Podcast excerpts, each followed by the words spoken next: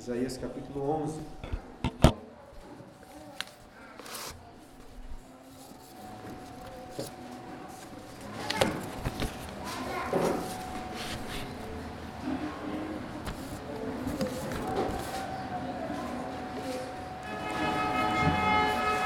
Vou fazer a leitura de todo este capítulo. Peço que os irmãos acompanhem atentamente a leitura da palavra de Deus, profecia de Isaías, diz assim: Do tronco de Jessé sairá um rebento, e das suas raízes um renovo. Repousará sobre ele o Espírito do Senhor, o Espírito de sabedoria e de entendimento, o Espírito de conselho e de fortaleza, o Espírito de conhecimento e de temor do Senhor. Deleitar-se-á no temor do Senhor, não julgará segundo a vista dos seus olhos, nem repreenderá segundo o ouvir dos seus ouvidos, mas julgará com justiça os pobres e decidirá com equidade a favor dos mansos da terra. Ferirá a terra com a vara de sua boca e com o sopro dos seus lábios matará o perverso. A justiça será o cinto dos seus lombos e a fidelidade o cinto dos seus rins. O lobo habitará como cordeiro, e o leopardo se deitará junto ao cabrito. O bezerro, o leão novo e o animal cevado andarão juntos, um pequenino os guiará. A vaca e a ursa pastarão juntas, e as suas crias juntas se deitarão. O leão comerá palha como boi. A criança de peito brincará sobre a toca da áspide, e já o desmamado meterá a mão na cova do basilisco. Não se fará mal, nem dano algum em todo o meu santo monte, porque a terra se encherá do conhecimento do Senhor, como as águas cobrem o mar. Naquele dia recorrerão as nações à raiz de Jessé, que está posta por estandarte dos povos. A glória lhe será morada. Naquele dia o Senhor tornará a estender a mão para resgatar o restante do seu povo que for deixado da Síria, do Egito, de Patros, da Etiópia, de Elão, de Sinar, de Amate e das terras do mar. Levantará um estandarte para as nações, ajuntará os desterrados de Israel e os dispersos de Judá recolherá desde os quatro confins da terra. Afastar-se-á a inveja de Efraim e os adversários de Judá serão eliminados. Efraim não invejará Judá, e Judá não oprimirá a Efraim. Antes, voarão para sobre os ombros dos filisteus do ocidente. Juntos despojarão os filhos do oriente. Contra Edom e Moabe lançarão as mãos. E os filhos de Amon lhes serão sujeitos. O Senhor destruirá totalmente o braço do mar do Egito e com a força do seu vento moverá a mão contra o Eufrates, e ferindo-o, dividi-lo-á em sete canais, de sorte que qualquer o atravessará de sandálias. Haverá caminho plano para o restante do seu povo, que for deixado da Assíria, como houve para Israel no dia, no dia que subiu da terra do Egito. No último sermão, estávamos meditando no final do capítulo 10 sobre a esperança que tinha o povo de Deus, os eleitos do Senhor. Deus iria destruí-los através da Assíria. Eles seriam castigados por causa dos seus pecados, por causa da sua idolatria. Mas depois de usar a Assíria como um instrumento nas suas mãos, o Senhor iria destruí-la aos olhos do povo. A Síria que antes eles olhavam para buscar refúgio, idolatrando o poder daquela nação, seria destruída diante dos seus olhos. E por que Deus faria isso? Para os converter a si mesmo. Essa era a esperança que eles tinham, que Deus iria converter um remanescente fiel para si. Mas como o texto diz, não, Deus não fala apenas que iriam convertê-lo, convertê-los para si mesmo, mas convertê-los para o Deus forte, e quem é esse Deus forte que Isaías fala no capítulo 10, senão mesmo do capítulo 9? O menino que nos nasceu, um filho que se nos deu, e o seu nome será maravilhoso conselheiro, Deus forte. Deus iria resgatá-los e convertê-los ao nosso Senhor Jesus, o Messias prometido, o Rei que viria. E é sobre Jesus que Isaías está falando. Isaías está falando muito sobre Jesus, estamos estudando sobre o nosso Senhor. E neste capítulo, capítulo de número 11, depois de falar e apontar para o Messias, o rei que viria, vamos estudar sobre o seu reino. O reino daquele que viria. Os irmãos que fazem parte aqui da nossa igreja sabem bem, aqueles que estavam aqui nas últimas aulas de escola dominical, algum tempo atrás, que as discussões sobre o reino de Jesus no meio evangélico são bem controversas. Existem vários entendimentos diferentes sobre exatamente como e quando será o reino do Senhor Jesus. E este texto que estamos para meditar nele é um texto de muitas discórdias, de discordâncias, de entendimentos diferentes, tendo em vista cada um o seu entendimento sobre o reino do nosso Senhor Jesus. Obviamente não posso entrar aqui nos detalhes, mas quero apenas lembrá-los. Existem três grandes entendimentos no meio dos cristãos sobre o reino do Senhor Jesus que viria ou que já veio. Alguns, não muitos na verdade, acreditam que este capítulo, de número 11, se referia ao retorno do povo do exílio babilônico, como se fosse uma profecia que se cumpriu ali, basicamente. Mas não são muitos que entendem assim.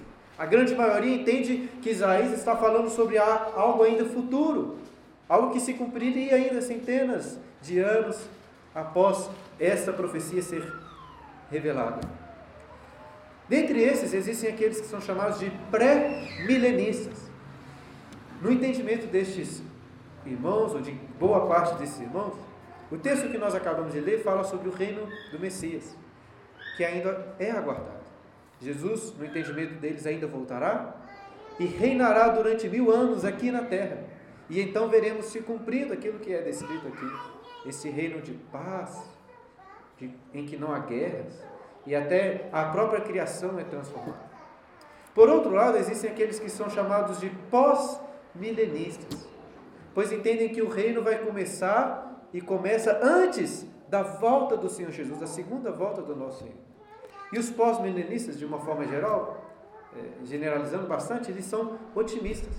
Eles entendem que a descrição do que nós lemos aqui acontecerá aqui na terra. Eles acreditam que o Evangelho crescerá, será pregado, alcançará tantas pessoas que chegará um dia em que veremos o que é descrito aqui acontecendo um reino de paz, em que o mal será praticamente extirpado, o mal será a exceção, não a regra, a regra será o bem, o reino de paz do nosso Senhor Jesus, e então, após este milênio, ele voltará. E existe uma terceira posição, dessa a qual eu me identifico, e acredito que boa parte dos irmãos presbiterianos, apesar de alguns também tenderem para o lado pós-milenismo, que é chamado de amilenismo. Segundo esse entendimento, este texto sim reflete algo que nós já vivemos. Algo que se cumpriu com a vida do nosso Senhor Jesus e ele já reina. Jesus está sentado ao lado de Deus Pai, reinando. Ele, no seu ministério terreno, disse: O reino já veio. E nós vemos implicações claras do que esse texto nos revela para hoje. No entanto, acreditamos que a plenitude do que é revelado aqui, esse reino de paz, em que não haverá mais dano, não haverá mais dor, se refere a algo que ainda para nós é futuro. Apenas após a volta do Senhor Jesus, este reino de paz será plenamente instituído.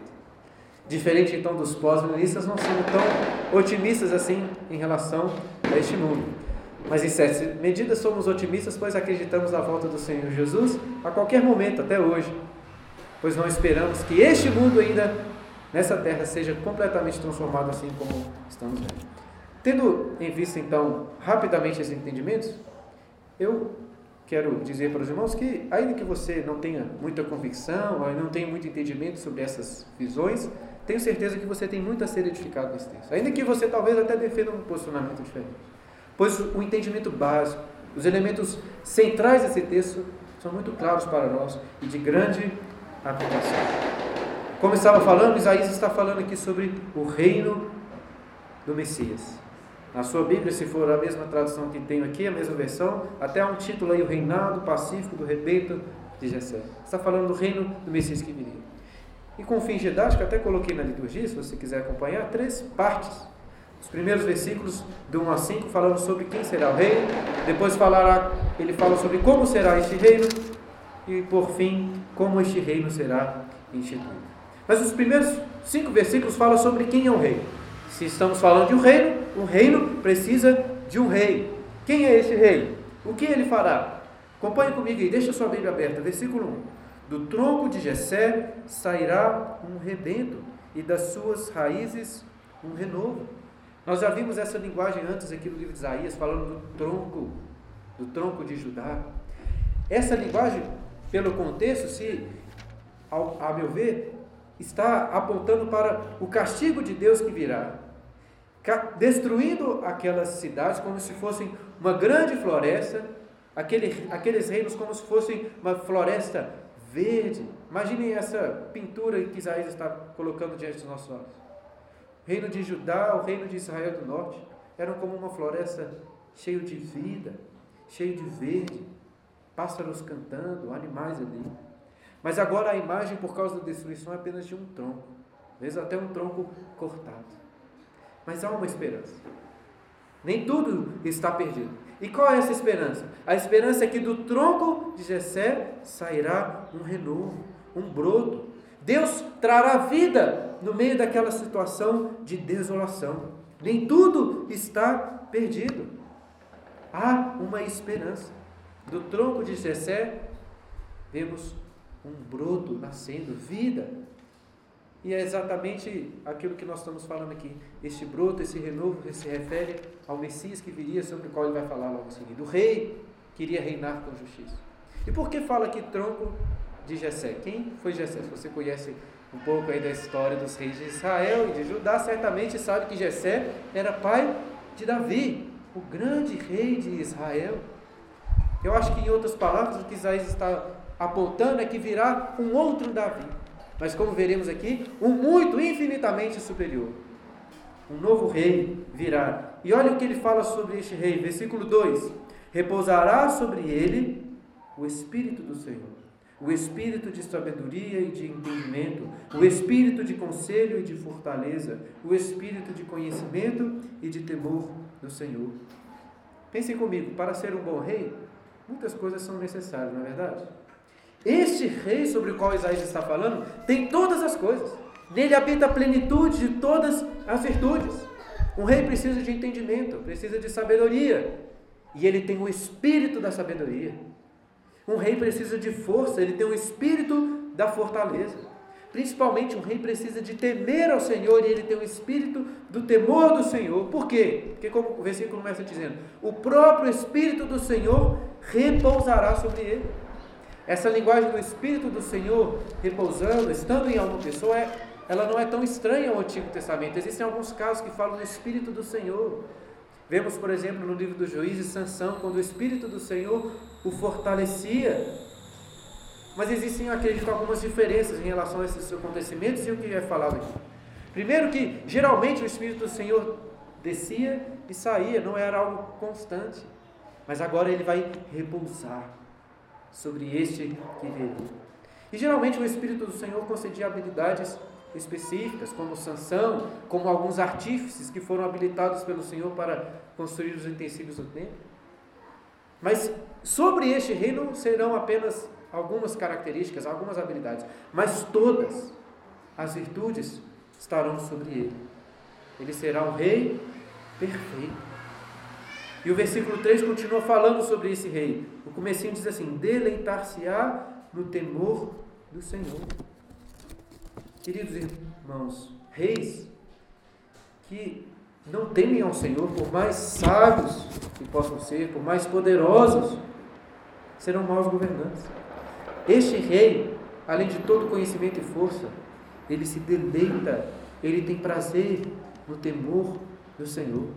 Estávamos essa semana lendo em João, nossa casa, e comentando sobre quando Jesus fala que a sua comida é fazer a vontade do Pai. Como tenho falado, esse texto aponta para o nosso Senhor Jesus. O seu deleite, o seu prazer, como de poder comer uma boa comida, uma boa bebida. O seu prazer está em fazer a vontade de Deus, porque ele se deleita no Senhor. E por causa desse deleite, esse prazer no temor do Senhor, é que ele reina com justiça. O versículo 3 continua: Não julgará segundo a vista dos seus olhos, nem repreenderá segundo o ouvir dos seus ouvidos. Como assim? Não julgará segundo o que, segundo os seus olhos, o ouvir dos seus ouvidos. Pensem e tentem comparar com outros reis. Tente comparar com outros juízes. Um juiz, quando vai julgar qualquer situação, ele tem que julgar de acordo com aquilo que ele pode ver, com testemunhos que pode ouvir, mas ele é limitado a isso. Este rei não será assim. Ele julgará perfeitamente porque ele não vai depender disso. Ele é o rei que conhece todas as coisas, que tem o um espírito de todo entendimento, de toda sabedoria, inclusive que consegue ver o coração. Por isso ele julgará perfeitamente, não segundo juízes, ju, juízos humanos. E o versículo 4 continua falando sobre este rei: Mas julgará com justiça os pobres e decidirá com equidade a favor dos mansos da terra. Ferirá a terra com a vara de sua boca e com o sopro dos seus lábios matará o perverso. Como ele possui todo o entendimento, todo o conselho, toda a sabedoria, os seus juízos serão perfeitos. Ele não permitirá que os pobres sejam negligenciados, sejam pisados para que, por aqueles que são mais poderosos, por aqueles que são mais influentes. Ele julgará com equidade. Olha, irmãos, a Bíblia não, não entende como equivocado, como errado, a desigualdade social, desigualdade econômica. Esse não é um entendimento bíblico. Inclusive nos céus haverá desigualdades também, nem todos terão o mesmo tanto. Não é este o problema. A Bíblia não se levanta contra isso. O que a Bíblia se levanta contra? Não contra a pobreza ou a desigualdades, mas contra, se levanta contra aqueles que oprimem, que aceitam subornos em favor dos ricos e poderosos em detrimento dos pobres, aqueles que são vulneráveis. Mas o rebento de Jessé, o Messias prometido, o rei julgará com justiça a todos, com equidade. Agora, um rei não precisa apenas julgar com retidão aqueles que fazem o bem, defender com justiça os mansos, aqueles que fazem o bem, como Deus diz. É necessário também que ele puna o mal, aqueles que cometem a iniquidade. É por isso que no versículo 4, no finalzinho, diz que ele ferirá a terra com a vara de sua boca, com o sopro dos seus lábios matará o perverso. Esta aqui é uma linguagem apocalíptica. E quando você lê alguma linguagem nesse sentido, que é muito comum nos livros de, no livro de Apocalipse, você não deve tentar visualizar isso. Seria algo muito estranho imaginar um rei vindo com uma vara em sua mão. O que você precisa de entender são os símbolos, ou a simbologia por trás.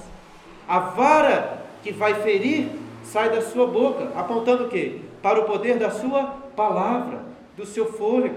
Ele, pelo poder, pelo grande poder da sua palavra, irá ferir a terra e todos os que fazem o mal, os perversos. Pelo poder de Sua palavra, todas as coisas foram criadas, e pelo poder de Sua palavra, o mal será punido, extirpado da terra. Com grande poder, Ele irá destruir todo o mal. E o versículo 5 termina de escrever esse rei dizendo que a justiça será o cinto dos seus lombos e a fidelidade o cinto dos seus rins. A justiça e a fidelidade são características tão marcantes desse rei e do seu reino que aqui o profeta descreve como alguém que está com cinto. É, é muito discutido aqui é, exatamente a que este cinto se referia, se eram de roupas comuns. Alguns defendem até que eram roupas de um guerreiro, talvez um guerreiro que vem vestido com a justiça e com a fidelidade. Este é o rei sobre o qual o Espírito do Senhor desceu. É o rei que João Batista, nós vemos isso nos evangelhos, vê o Espírito do Senhor descendo sobre ele. E sobre o qual João Batista diz que teria o Espírito do Senhor e batizaria com este Espírito. Eu estou falando isso, meus irmãos, porque este rei, Messias, já veio. Ele foi habilitado completamente pelo Espírito do Senhor. Mas ele não toma isso apenas para si. Ele instituiu um reino, salvou pessoas, e ele concede esse espírito aos que fazem parte do seu reino.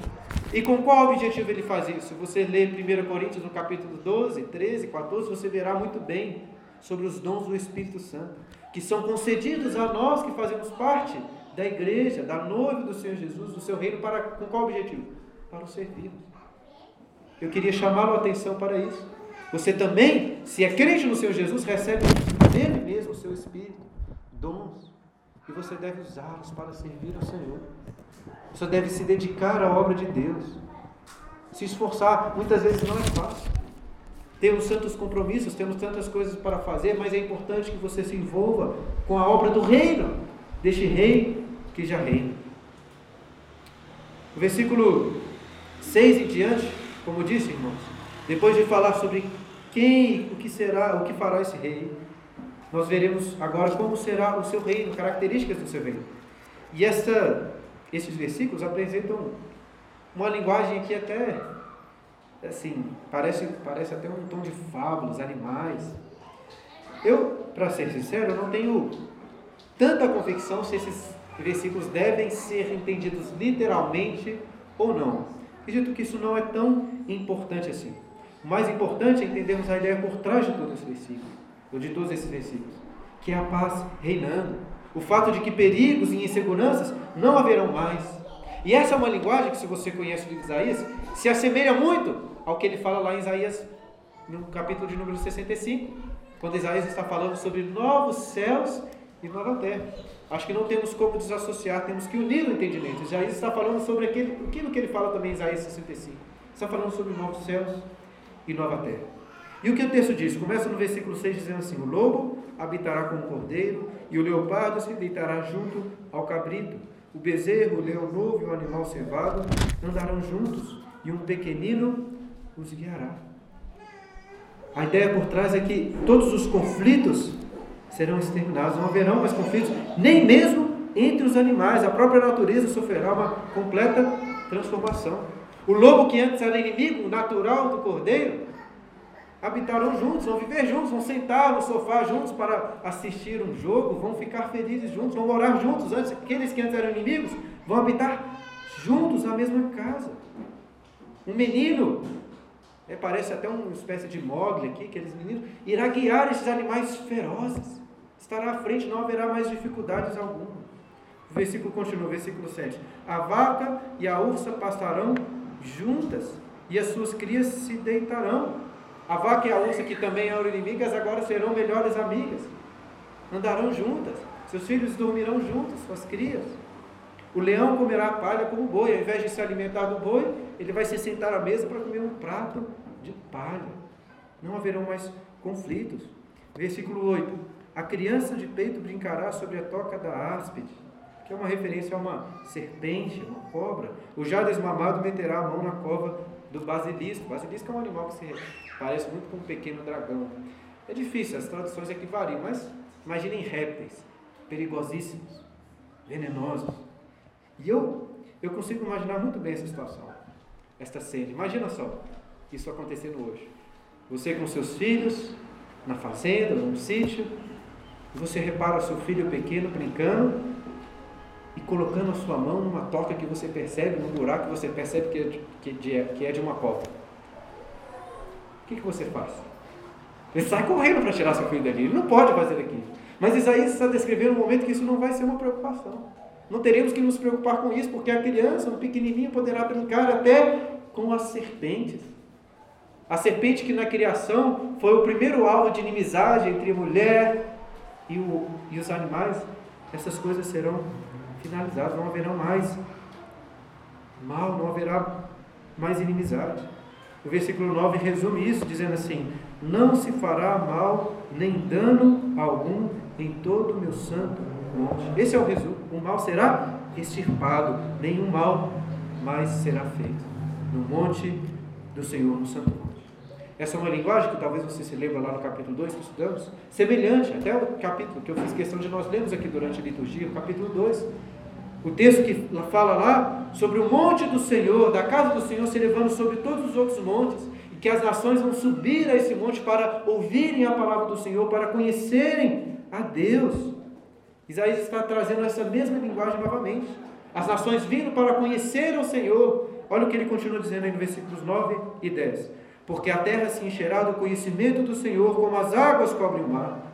Naquele dia recorrerão as nações à raiz de Jessé, que está porta por, posta por estandarte dos povos. A glória lhe será a morada. Assim como em Isaías 2 ele fala das nações vindo ao monte para conhecê-lo, aqui numa linguagem um pouco inversa, mas com o mesmo significado, é o conhecimento de Deus que se espalha por todas as nações. A terra se encherá toda do conhecimento de Deus com as águas cobrem o mar. Texto volta a falar que as nações vão recorrer à raiz de Jessé, vão se voltar para o Senhor, para o Messias prometido. É importante nós notarmos aqui as diferenças, que acredito que elas são propositais. Enquanto antes falou sobre o tronco de Jessé, agora fala sobre a raiz de Jessé. Do tronco sai um rebento, apontando para a origem daquele que viria. Ele virá de Jessé. Mas ao falar que ele é a própria raiz de Jessé, acredito que está revelando que este que virá de Jessé também é a origem. Aquele que virá como um, um rei como o rei Davi, também é a origem. Também é a origem de todas as coisas. É aquele que o próprio Senhor Jesus diz, quando ele fala sobre Davi, que é antes do próprio rei Davi. É para este que todas as nações virão e habitarão ali. Notem que também no texto não fala mais de um tronco, talvez um tronco cortado, mas um estandarte alto, visível, que chama a atenção de todas as nações para si. É isso que nós vemos cumprindo no nosso Senhor Jesus, no seu ministério, quando ele diz: Ide por todo mundo pregar o Evangelho a todas as nações, salvando pessoas, como cantamos aqui, de todas as tribos, povos e raças, como um estandarte alto para que todos possam ver. Não vou afirmar categoricamente, mas até possível uma referência ao próprio Cristo que foi levantado, como aquela serpente de bronze que foi levantado, um estandarte, para que as pessoas possam ver, olhar para aquele que foi levantado numa madeira e serem salvos. Paulo cita esse versículo, versículo 10, lá em Romanos, no capítulo 15, versículo 12, e aplica esse versículo a quem? Ao remanescente fiel, a gentios e judeus que se converteram ao Senhor Jesus. É sobre isso que Isaías estava profetizando, como o apóstolo Paulo nos ensina em Romanos, no capítulo 15. As nações vão se voltar para ele e se abrigar nele. A glória será sua morada, a própria glória. Nós temos o próprio Espírito do Senhor, o próprio Deus habitando em nós, o Deus que se fez carne e tabernaculou entre nós. A morada de Deus está presente, não apenas um santo dos santos separado, mas está presente nós vemos isso acontecendo. Que descrição maravilhosa. Como disse, certamente aponta, a meu entendimento, algo ainda muito superior que viveremos em novos céus e nova terra. Será que você consegue imaginar uma situação assim? Será que você consegue imaginar um mundo sem nenhum mal, sem nenhum dano, sem perigos? Nós que temos filhos estamos envolvidos com isso toda hora não vão precisar mais de telas de proteção, nossas filhas não serão, correrão esse risco. Não precisamos nos preocupar com segurança. Imagina só, não temos que preocupar com essas coisas porque todo mal será estivado. Imaginem, Renatinho, você não vai precisar de ficar lá na porta preocupado com os filhos, porque nenhuma criança será atropelada. Será, não haverá preocupações. Não haverá preocupações com contas a pagar, com maus relacionamentos, com dificuldades. É difícil pensar sobre isso, não é mesmo? Mas eu ressalto essas coisas para que os irmãos tenham isso como esperança. Neste mundo nós passamos por aflições, por dificuldades, por sofrimentos, mas que essa esperança te ajude a passar pelo vale da sombra da morte. Agora, sabe qual é o pior de todos os sofrimentos que passamos aqui, pelo qual devemos nos agarrar nessa esperança?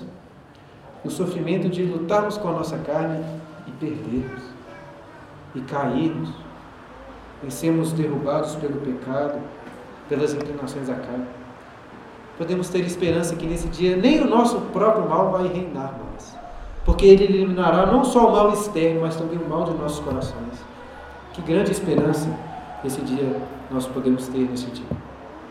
E por fim, queridos, os últimos versículos, agora deste capítulo, do versículo 11 ao 16, depois de falar sobre o rei, depois de falar sobre como será o seu reino, ele vai explicar como tudo isso acontecerá, o que será feito. E o que esses versículos revelam que o próprio Deus irá os libertar através deste rei, os convertendo, trazendo para eles liberdade. O próprio Senhor fará isso, como diz o capítulo 9, versículo 7. O zelo do Senhor dos exércitos fará isso. Ele mesmo trará esta salvação tão grandiosa. Olha o que ele continua dizendo, versículos 11 e 12.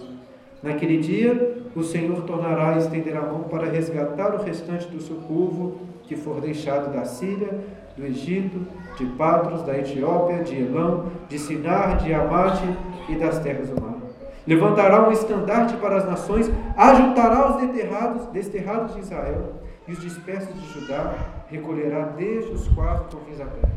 Notem que é o Senhor quem fará isso, não depende do próprio povo, é ação de Deus, ação monergística, é uma ação direta do Senhor para salvar e libertar o seu povo. Ele mesmo os converterá naquele dia, naquele dia especial, ainda que estejam espalhados por tantos lugares. Deus irá os resgatar da Síria, do Egito, da Etiópia, de Patos, de Sinar, essa região da Babilônia, dos quatro confins da terra, ele os resgatará para o seu santo monte.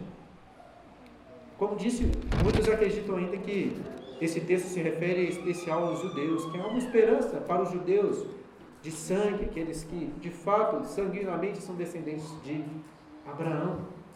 No entanto, eu acho que não é isso que o Novo Testamento nos ensina, pois, como Paulo ensina em Romanos no capítulo 4, descendentes de Abraão são os que andam nos seus caminhos, que têm a mesma fé. Creio que, sim, Deus está falando aqui sobre judeus, mas judeus que se converteram ao Messias e que ainda podem se converter. Está falando também sobre nós, gentios, que não somos judeus, mas fomos trazidos de tantas nações para habitar em seu santo monte, para habitar com Ele, para ter nele morada. Eu creio que, em certa medida, e esse é o entendimento que tem muitas profecias, como já expliquei para os irmãos. Muitas profecias, elas têm níveis diferentes de aplicação, de cumprimento. Acredito até que essa profecia, em certa medida, tem um cumprimento na volta do exílio babilônico. Alguns anos depois, quando o povo voltou de um exílio terrível para Jerusalém. Mas claramente, quando vemos isso acontecendo, não é isso aqui. Eles ainda aguardavam o reino. Isso se cumpre de uma forma muito mais plena na vida do nosso Jesus. Se cumpriu. E acredito que ainda se completará de forma ainda mais plena quando ele voltar pela segunda vez. O texto continua, versículo 13. Afastar-se-á a inveja de Efraim, e os adversários de Judá serão eliminados. Efraim não invejará Judá, e Judá não oprimirá Efraim. Essa ideia que nós vemos descritas antes, através daqueles animais, falando sobre as inimizades que serão, serão eliminadas. Deus vai tirar a inimizade entre Efraim e Judá. Duas tribos, ou duas nações aí que se separaram após o reinado de Salomão, com grande inimizade, uma parte com inveja, a outra agindo com opressão, mas essas coisas serão eliminadas. Eles irão se unir, os adversários serão eliminados, eles irão se unir, e unir com qual propósito? O versículo 14 nos mostra. Antes voarão para os ombros dos filisteus ao ocidente, Juntos despojarão os filhos do Oriente contra Edom e Moab lançarão as mãos, e os filhos de Amon serão sujeitos. Ou seja, ao invés de lutarem entre si, como era o caso aqui que Isaías viu acontecendo, as nações que Deus escolheu para si, as tribos, filhos de Jacó e de Israel, uma lutando contra a outra, isso não vai acontecer mais. Por quê? Porque elas vão se unir contra os inimigos do Senhor. Junto com o Senhor voarão sobre os montes essa, acho que essa é a ideia quando fala aí sobre os ombros dos filisteus. Vorão contra essas cidades para destruí-las. Isaías está anunciando a união do povo de Deus contra os inimigos, contra as nações que por tanto tempo os afligiram, contra a Filístia, contra Edom, contra Moab, contra Amon, contra o Egito, contra a Síria. Todos serão derrotados juntos contra os inimigos de Deus. E os últimos versículos deste capítulo encerram falando como Deus instituirá este reino a sua ação, dizendo assim: O Senhor destruirá totalmente o braço do mar do Egito, e com a força do seu vento moverá a mão contra o Eufrates, e ferindo, dividi-lo-á em sete canais, de sorte que qualquer que o atravessar, qualquer, de sorte que qualquer o atravessará de sandálias. Haverá caminho plano para o restante do seu povo, que for deixado da Síria, como houve para Israel no dia em que subiu da terra do Egito. O que o Senhor está dizendo? Que assim como fez no Egito, libertando o povo daquele lugar, daquela opressão, fará novamente. A Síria, que já foi no livro de Isaías comparado com o Eufrates, o grande, forte, caudaloso rio Eufrates. O Senhor vai fazer o que com este rio?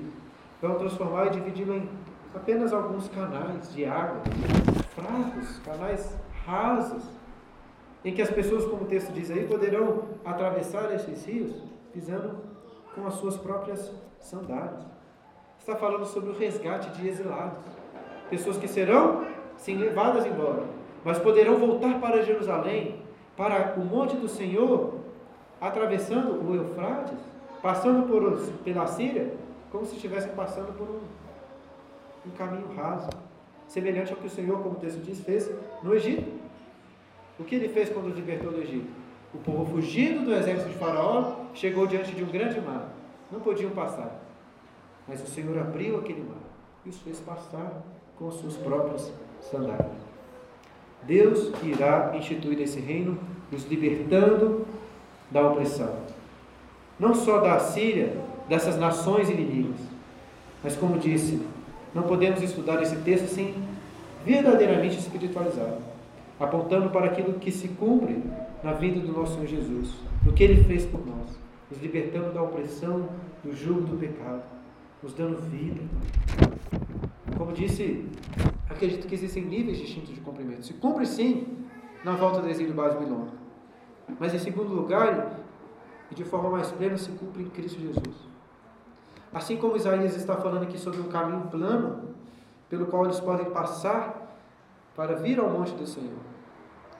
Jesus, ele não veio falar sobre um caminho. Jesus é esse caminho. Ele é o meio pelo qual nós podemos ter acesso, nos aproximar do monte do Senhor, termos comunhão com o nosso Deus. Ele é o caminho para Jerusalém, para o monte do Senhor.